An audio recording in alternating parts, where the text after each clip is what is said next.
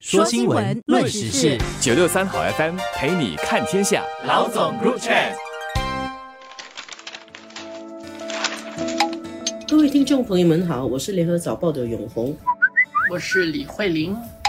这几天在新加坡很大的一件新闻哦，就是二月三日星期六上午，新加坡一代银行家黄祖耀先生，他其实是大华银行的二代掌门人，但是我们觉得他是一代银行家，逝世了，享年九十五岁。在我们节目播出来这一天，星期三下午五点会举行火化仪式。黄祖耀博士啊，葬礼之前，在最后送他一程的时候，会让他最后看一下大华银行一眼，会绕到大华银行去。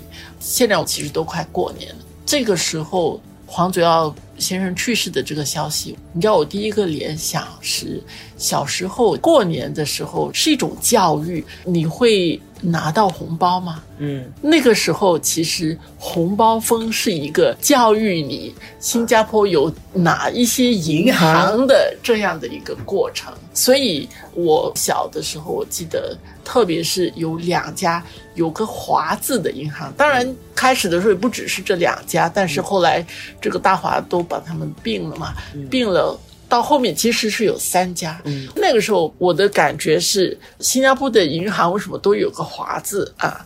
除了新展之外，那时候叫新加坡发展银行哎，当时嗯。其他的你说大华、华联、华侨，小时候你怎么去分？O U B、O U E、O C B C、U O B？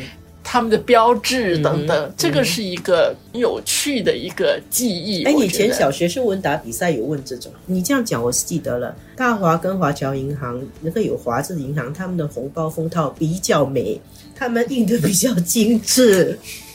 而且他们会把他们那个楼给印出来，你知道吗哎，？有有有有有有，还有一点是，这三家银行的有的是创办人，有的是像大华的黄居耀先生是二代嘛，嗯在社会上他们的地位是超越一个银行家的。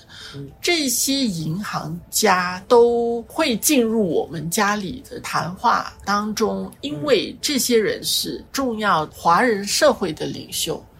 尊重他在作为一个企业家方面所取得的成就，但是同时他们会在社会上扮演一个比较特殊的角色，特别是比如说办教育，嗯传承文化，嗯。不是直接，但是他们会通过主持某一些机构，他担任某一个机构的主席等等，嗯。这个方式是他们对社会的参与。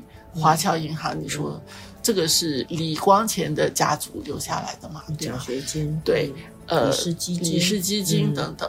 华联银行的连云洲先生也是，你现在也有联氏基金金啊。到后来，这个九五之尊，他九十五岁嘛，嗯是吧？他要比连云洲先生年轻。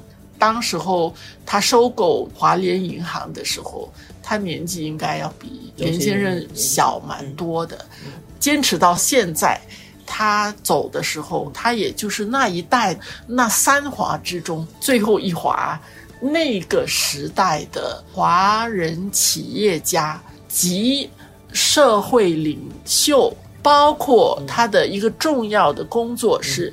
华人很重视的文化的传承，这个使命都是在这些华商的身上。嗯，特别是像他这样的成功的企业家，这几个顶都触到了。嗯他就是站在那个最高点上。嗯大家也都知道，黄先生年纪大。早报去年在庆祝一百周年的时候，我们也发了请柬，是希望他来，因为他还担任过《新洲日报》的主席，是董事主席。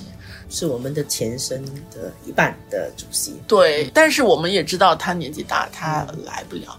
他走这个消息，这个是一个人生必然会走到这一点。但是你还是觉得说，就是那一代人的嗯最后的代表离开，他有他的重量在那边。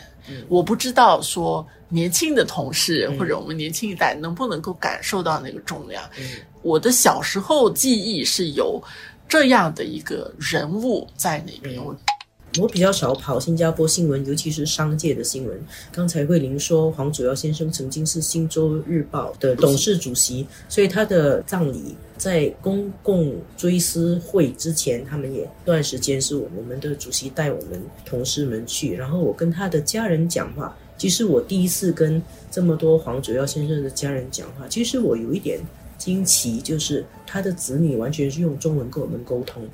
当然，你读简历，你也知道他们受华文教育，然后他们就也提到对华文教育的重视，也提到对华文媒体的关心，也提到他们的下一代孙子的华文教育。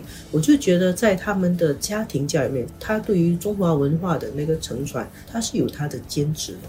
他们管理的是一个现代的银行嘛，然后他自己在受访的时候，他也说，他保持大华银行家族企业的这个特点。可是呢，他又平衡家族的人领导，可是又请外来的人才作为职业经理，把这两个东西平衡好，我觉得也是特别有意义。他所经营的，特别是银行金融业，它的发展是很快的。我记得他在大华银行庆祝六十周年的时候，建国总理李光耀当时是资政去给他主持的时候，谈到招揽世界的人才是很重要的啊。这个是政治家，他站在一个不同的高度。但是像黄祖耀先生这样的华人银行家，他也知道说很多东西是需要国际化，他需要进步的话，他需要做一些什么东西。但是他同时是一个非常家族企业，他的家族色彩是非常的浓的。他曾经也谈过，用金钱和股票奖励，这个是行不通的。我觉得是蛮有趣的。他有说，你要强调聘用专业管理人员，反对传统的独资企业的管理方式。他是有很复杂的感受。他说，虽然华人企业家一般是很节俭的，呃，确实我们看到是啊，但是在社区公益、对待商业伙伴和雇员方面，他们确实很慷慨的，对待员工就像家庭成员一样。他证明了一种可。可能就是在一个快速西化的环境里面，你可以保留你的传统的色彩、传统的特性、文化的承传，又可以国际化。